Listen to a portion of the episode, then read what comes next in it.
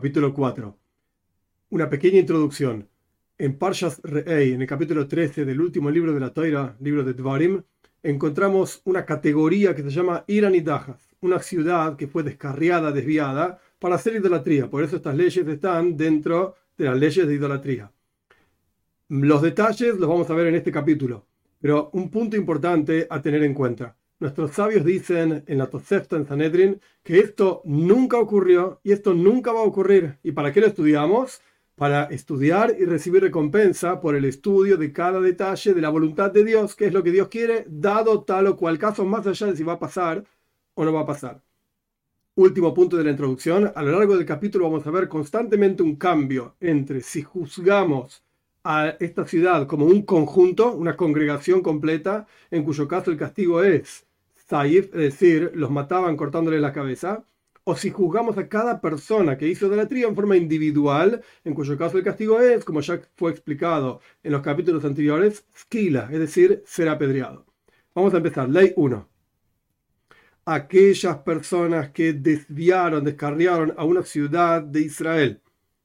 Estos, las personas mismas que descarriaron a los demás, reciben el castigo de ser apedreados a pesar de que no hayan hecho ellos mismos idolatría, sino que ellos desviaron a los, asentantes, a los habitantes de la ciudad, hasta que hicieron idolatría a los habitantes de la ciudad.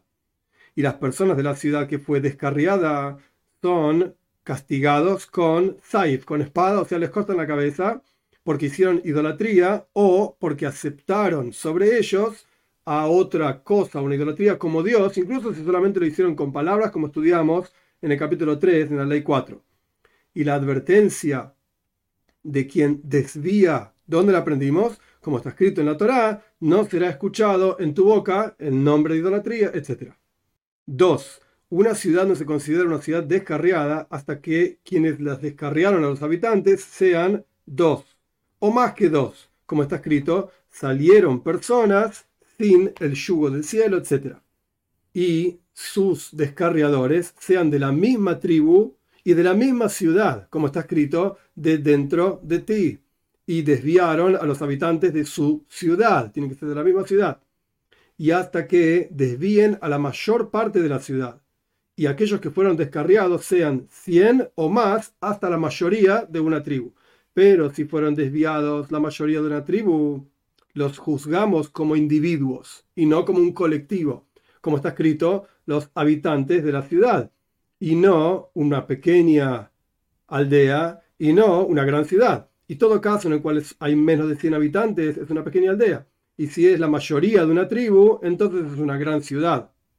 Y también, si la descarriaron mujeres o niños, o la descarrió una sola persona a la ciudad y no dos o más, o si fue descarriado la menor parte de la ciudad, la minoría de la ciudad, o si fue descarriado por sí misma, ellos solos, no hubo una gente que vino y les dijo, vamos a hacer idolatría, etc. Ellos se descarriaron solos.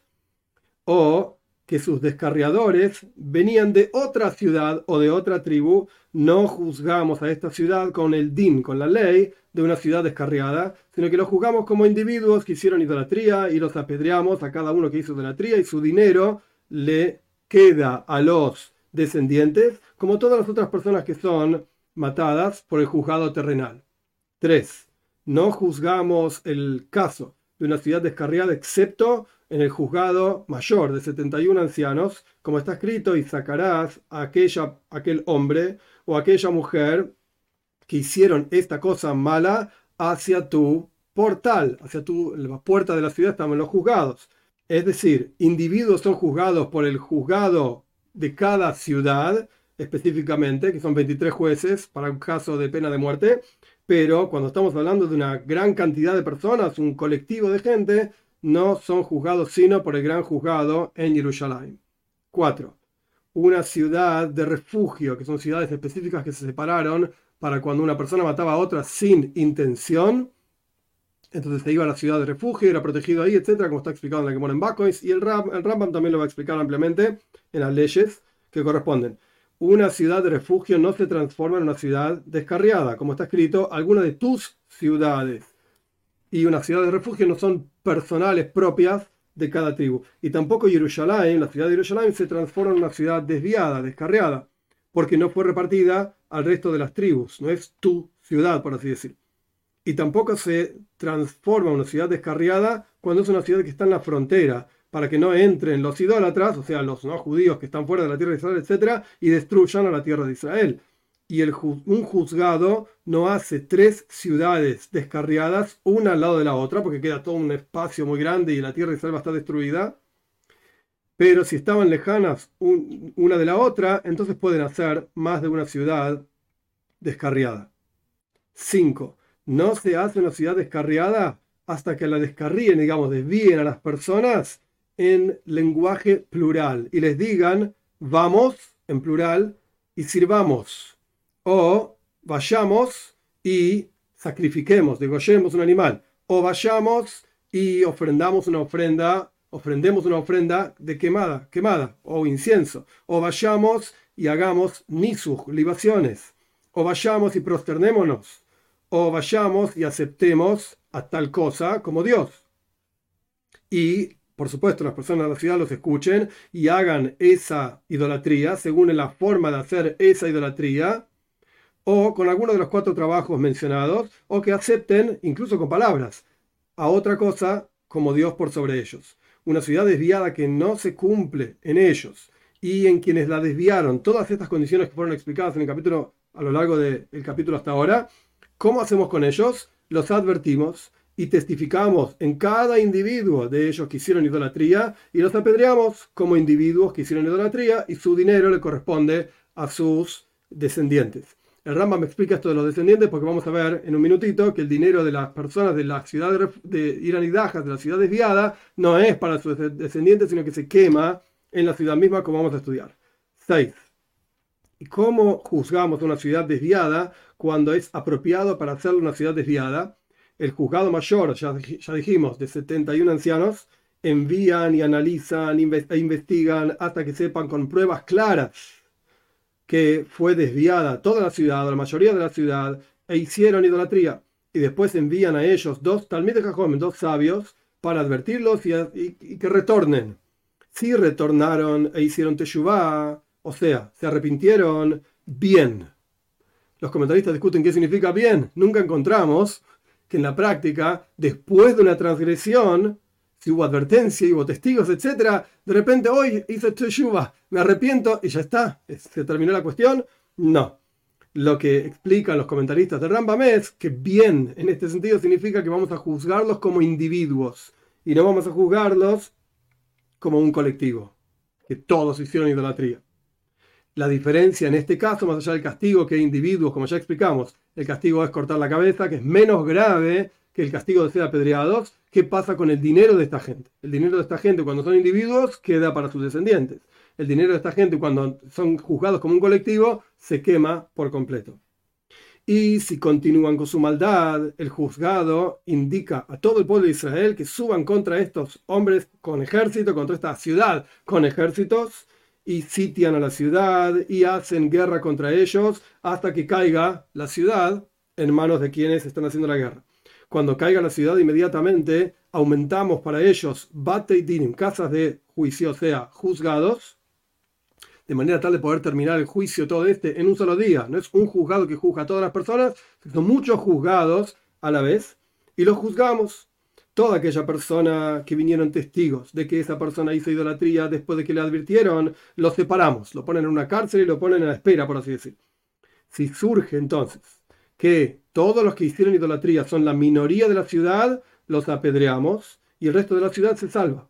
Si surge que son la mayoría de la ciudad, entonces los llevamos al juzgado mayor en Jerusalén y terminamos ahí el juicio y los matamos a cada uno de los que hicieron idolatría con espada y matamos a todas las almas de hombres que hay dentro de esta ciudad, almas de seres humanos se refiere. Los niños, las mujeres, sí fue desviada por completo. Uno puede preguntar qué hicieron los niños, qué tienen que ver las mujeres acá. Está hablando de las mujeres que hicieron idolatría, está hablando de los niños, por supuesto que tienen algún tipo de inteligencia para también hacer idolatría. De eso, de eso está hablando. Y si la mayoría de los que hicieron idolatría, los que hicieron idolatría son la mayoría de la ciudad, entonces golpeamos también a todos los niños y las mujeres de, de aquellos que hicieron idolatría con espada y los matamos a todos. Tanto si fue descarriada por completo toda la ciudad, tanto si fue descarriada la mayoría de la ciudad, apedreamos a quienes descarriaron a la ciudad y recogemos todo el botín de la ciudad dentro de una plaza en la ciudad. Y si la ciudad no tiene plaza, le hacemos una plaza. Y si la plaza estaba fuera de la ciudad, construimos una muralla por fuera, de manera tal que la plaza quede dentro de la ciudad, como está escrito, dentro de la ciudad. Es decir, ponemos todo el botín dentro de la plaza, dentro de la ciudad. Y matamos a todos los animales que hay en la ciudad también, y quemamos todo el botín junto con la ciudad entera en el fuego. Y este quemado de la ciudad es un precepto positivo, como está escrito, y quemarás con fuego a la ciudad y a todo el botín por completo. 7. Las propiedades de los tzadikim, los justos, dentro de la ciudad, que son el resto de los habitantes de la ciudad que no fueron desviados junto con la mayoría de la ciudad, son quemados junto con el resto del botín de la ciudad. Por cuanto esta gente estaba sentada ahí, y los que los llevó a sentarse ahí, evidentemente, es hacer negocios, porque por la ciudad misma no se asentaron ahí porque eran, eran idólatras, etc., entonces sus propiedades se perdieron. Y todo aquel que tiene beneficio de esta ciudad en cualquier cantidad recibe latigazos, como está escrito no se apegará, no se pegará a ti ni una parte del Heirem, de todo lo que vamos a destruir, las propiedades de la ciudad. 8. Una ciudad desviada, cuyos testigos fueron probados Zoimemim. Esto está explicado ampliamente en el Talmud, en Makois, en la Gemora en Sanedrin también, y en Rambam también va a explicar qué significa Eidim Zoimemim. Son testigos falsos, pero con una cualidad muy particular. Testigos falsos que no es que ellos testificaron en falso, sino que ellos son falsos. Quiere decir que viene otro grupo de testigos y testifican que este primer grupo de testigos no puede haber testificado que vio tal o cual cosa porque estaban en otro lado en el momento en que ellos dicen que vieron en otro lado esto o aquello. O sea, los testigos mismos son falsos, no el testimonio de ellos, los testigos son falsos. No estaban en ese momento, en ese lugar, para ver lo que pasó. Esta es la definición de Eidim Zoimemim. Testigos falsos, lo llamamos, pero de vuelta, ellos son falsos, no el testimonio. No sabemos el testimonio, puede ser que sea verdadero, puede ser que sea falso, pero aquí estamos hablando de testigos que ellos mismos son falsos. Volvemos entonces. Una ciudad, la ley 8, una ciudad desviada que fueron probados sus testigos, Zoimemim, falsos. Todo aquel que toma posesión de sus posesiones de la ciudad, la, es meritorio, los tomó Zaha, es decir, le pertenecen esas posesiones. Y está permitido tener beneficios de esas posesiones porque he aquí los testigos fueron, fueron probados falsos. ¿Y por qué? Pregunta Rambam. ¿Y por qué una persona que toma la posesión de otro y al fin y al cabo los testigos eran fueron probados falsos? La, la, ciudad entonces no era una ciudad desviada. ¿Por qué te podés quedar con las propiedades de ellos? Así pregunta el Ramba mismo y él contesta.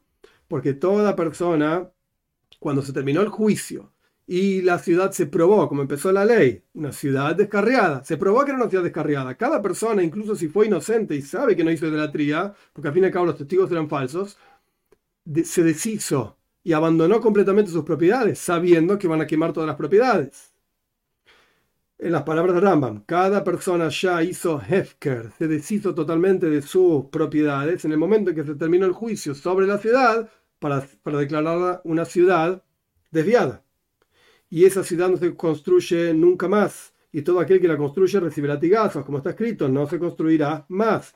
Y está permitido hacerla, la ciudad, jardines, huertos, como está escrito, no se construirá nunca más. Es decir, no se construye como una ciudad con edificios, etcétera, como era antes, pero sí se puede construir como jardines y huertas.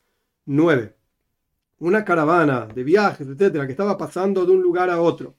Si pasó por la ciudad desviada y fue desviada junto con la ciudad, la gente de la caravana, si se quedó esa caravana ahí en la ciudad 30 días, son matados con espada, o sea, se cortan sus cabezas y su dinero se pierde, o sea, sus propiedades se pierden, junto con el resto de la ciudad. Pero si no, o sea, si no se quedaron 30 días, e hicieron idolatría y hay testigos y hay advertencia, como fue explicado, entonces reciben el castigo de esquila, son matados, apedreados y su dinero le queda a sus descendientes. 10. Las propiedades de, de una persona de otra ciudad que estaban guardadas, encomendadas, lo que sea, dentro de la ciudad de desviada, a pesar de que las personas de la ciudad desviada aceptaron responsabilidad por estas propiedades, que se roban o se pierden, tienen que pagar por estas propiedades, y es como si fuese la propiedad de las personas de la ciudad desviada, aún así no son quemadas junto con el resto de las propiedades de la ciudad desviada, sino que retornan a sus dueños originales, como está escrito el botín de la ciudad, propiamente dicho, no el botín de otra ciudad o de otra gente las propiedades de los malvados que fueron desviados, que estaban depositados, guardados en otra ciudad, son propiedades de la gente que va a morir porque hicieron idolatría, pero están en otro lado. Si se reunieron junto con la ciudad, son quemados junto con la ciudad. Y si no se reunieron, entonces no los destruimos, sino que se los entregamos a los descendientes de las personas que murieron por haber hecho idolatría en la ciudad descarriada. 11. Un animal que la mitad del animal le pertenece a la ciudad descarriada y la mitad del animal le pertenece a otra ciudad. Si estaba dentro de la ciudad, entonces está prohibido ese animal, no se puede tener beneficio de ese animal, porque tampoco se lo puede partir al medio, se va a morir. Pero una masa, por ejemplo, que también pertenecía a la mitad, masa de harina, etcétera, pertenecía a la mitad a una ciudad y la mitad a otra ciudad, y una de las ciudades es una ciudad descarriada, está permitida porque se puede repartir al medio partís una parte y decís esto es descarriado y esto no. 12. Un animal de una ciudad descarriada que fue degollado. Está prohibido tener beneficio de ese animal como si fuese un toro que fue apedreado, que fue que además de ser un toro que iba a ser apedreado, le hicieron shita, lo degollaron. Toro apedreado significa, es otra categoría totalmente diferente, explicado en el Talmud, en el Rambam también, es un toro que mató a alguien, a ese toro lo vamos a apedrear. Se hace un juicio, toda una historia que ahora no importa las leyes, se lo apedrea. Ahora, si alguien hizo shita, lo degolló antes de apedrearlo, igual no se puede tener beneficio de ese toro. Si se lo apedrea, se llama neveila, no se puede comer porque no es kosher, digamos, no es apropiado para el consumo de un judío. Pero incluso si lo degollaron, tampoco se puede comer, es un shoraniskal, es un toro que va a ser apedreado. Aquí estamos hablando de un animal de una ciudad descarriada que debería morir y acá lo degollaron antes de que muera. ¿Se puede comer o no? La respuesta es no. El pelo de la cabeza, como vamos a ver en la ley siguiente, ¿por qué? Paciencia. El pelo de la cabeza de una persona, tanto de hombres como de mujeres, de la ciudad descarriada, se puede tener beneficio efectivamente de esto. Pero una peluca es parte del botín de la ciudad y está prohibido tener beneficio de esa peluca. Ya vamos a ver por qué en un minutito. Ley 13. Los frutos que estaban unidos a los árboles dentro de la ciudad descarriada están permitidos, como está escrito, y acá es la explicación del pelo también, como el Rambam mismo va a decir, como está escrito, vas a recoger y vas a quemar. Es decir, ¿qué cosas están realmente prohibidas de la ciudad de refugio como botín de la, de la ciudad de, descarriada, perdón, como botín de la ciudad? Aquello que solamente le falta recogerlo y quemarlo y esto excluye frutos, por ejemplo, que están unidos al árbol, que les falta cortarlo, o sea, cosecharlo, recogerlo y quemarlo. Es una actividad más. Y lo mismo ocurre con el pelo de la cabeza. Y ni siquiera es necesario decir que los árboles propiamente dichos están permitidos. Y esos árboles, si les pertenecen a alguien, les pasan a alguien que hizo de la triga, fue asesinado, etc., le pasan a los descendientes. Las cosas santas de la ciudad, Santa significa que una persona declaró un objeto determinado como santo para el templo. Y hay dos niveles básicamente de santidad, que duyas aguf, santidad del cuerpo propiamente dicho, o que duyas domim, o el valor de esto tiene santidad. En un caso se puede redimir, en un caso no se puede redimir, vamos a ver. Las cosas santas, si se trata de santidad del altar, o sea que el cuerpo propiamente dicho santo iba a ser sacrificado en el altar, por ejemplo, un animal para ser sacrificado en el altar, tiene que morir. ¿Por qué? Porque está escrito el versículo en Mishlei, en el capítulo 21, versículo 27, dice, las ofrendas de un malvado son abominables. Y acá estamos hablando de montones de malvados. Si este es un animal que era santo, no puede ser ofrendado porque es una ofrenda de un malvado. Si se trata de santidad, Bedekabais, Bedekabais significa literalmente la construcción del templo, es decir, una persona donó algo para ser vendido y con ese dinero reparar lo que sea necesario reparar, pintar, etc., en el templo mismo. Esto se puede redimir. Y después se quema ese animal junto con el resto del botín de la ciudad, porque al ser redimido el dinero pasa a ser santo y el animal pasa a ser mundano. Como está escrito, el botín de la ciudad y no el botín del cielo. Si le pertenece a Dios, entonces lo vas a quemar junto con el botín de la ciudad. 14. El Rambam va a determinar y detallar diferentes niveles de kedusha, de santidad, de diferentes cosas que podría haber en la ciudad. ¿Qué hacemos con ellos? Bejoer significa el animal primogénito, o diezmo, el animal número 10. Todos los años se separaba el décimo animal de los animales que nacieron ese año. Se va a explicar esto ampliamente también. Entonces, este animal se llama Maizer el, diezmo del animal, de los animales nuevos, digamos, de ese año. De vuelta, el primogénito o el animal que es un diezmo, sí son puros, o sea que no tienen ningún defecto, entonces son, tienen la misma santidad que los animales que iban a ser sacrificados en el altar y por lo tanto tienen que morir. Y si son animales defectuosos, en cuyo caso no se pueden ofrendar en el altar, entonces son parte de los animales de la ciudad y son asesinados junto con la ciudad. Truma. Truma significa donaciones que se le daban al Cohen, al sacerdote. Si llegaron esas donaciones en manos del Cohen, del sacerdote, entonces se pudren, se las deja pudrirse, porque son en realidad propiedad del Cohen, no son del sacerdote, no son propiedad de la ciudad propiamente dicho.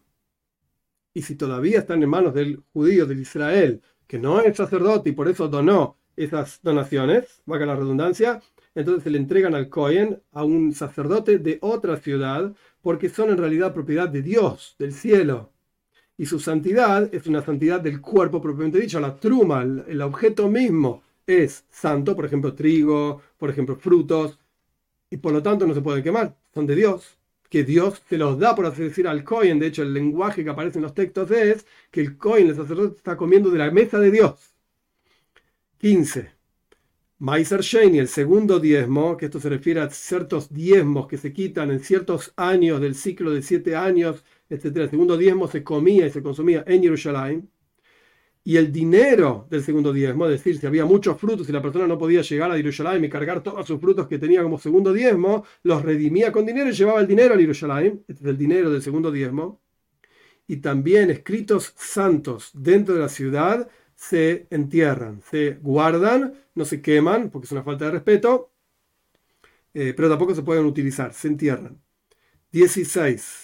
Toda aquella persona o juez, etcétera, que hace un juicio en una ciudad desviada, descarriada, es como si estuviese haciendo una ofrenda de holocausto, que se quemaba por completo en el altar. Como está escrito, por completo se quemará la ciudad para Dios, tu Señor. Y no solamente esto, sino que está quitando a aquella persona que hace el juicio y se ocupa de eh, ocuparse, valga la redundancia, de una ciudad descarriada, está quitando el enojo de Dios por sobre el pueblo de Israel, como está escrito en los versículos que tienen que ver en Payas con la ciudad descarriada, en aras de que retorne Dios de su enojo.